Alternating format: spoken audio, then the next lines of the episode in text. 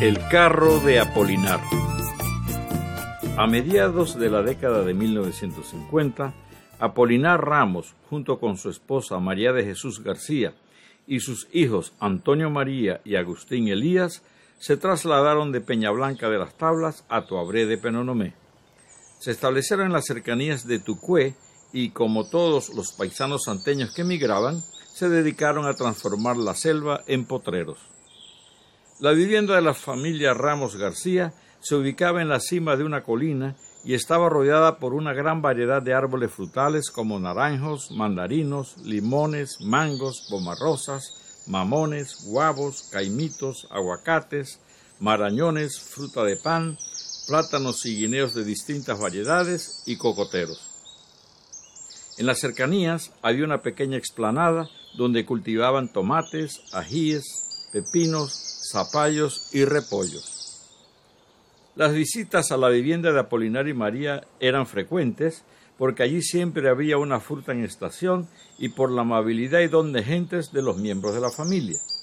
Así, un día llegó un grupo de muchachos del caserío de Tambo, Renín y Eric Domínguez, Reyes González y Deri Velázquez, guiados por dos sobrinos de Apolinar, Fito y Polito, hijos de su hermano Polo. Los muchachos se dirigieron a la vivienda donde encontraron a todos los miembros de la familia. El padre y sus dos hijos trabajaban en el portal armando un artefacto de madera bajo la mirada atenta de la madre. Buenos días, saludaron a coro los visitantes. Buenos días, contestaron los ocupantes de la casa a la vez que interrumpían el trabajo para saludar de la mano a los recién llegados. Después de identificar a los acompañantes de sus sobrinos y preguntar por sus respectivas familias, los dueños de la casa animaron a los muchachos a ir a recoger frutas que abundaban en esos momentos, pues el verano ya estaba bien plantado. Antes de retirarse hacia los árboles frutales, Fito le preguntó a su tío, Poli, ¿y qué están haciendo? Esto parece un carro. Hey, los muchachos y yo estamos haciendo un carro. Estamos a punto de terminarlo y lo vamos a probar de una vez. Oh, nosotros queremos ver la pega, manifestó Polito. Vayan tranquilos a coger lo que quieran. Cuando vuelvan, entonces vamos a probarlo, intervino Toño María. Efectivamente, Apolinar y sus hijos estaban construyendo un carro de madera bastante sencillo. Prácticamente era un cajón en el que cabía una persona sentada tenía cuatro ruedas de madera que giraban en torno a dos ejes fijos también de madera. Lo meritorio del artefacto era que todos los elementos, tablas, ejes y ruedas, fueron tallados con hacha y machete. Cuando los muchachos recolectaron suficientes frutas para comer en el sitio y para llevar a sus hogares, regresaron a la casa de Apolinar. En ese momento el vehículo estaba completamente armado y recibía los últimos retoques.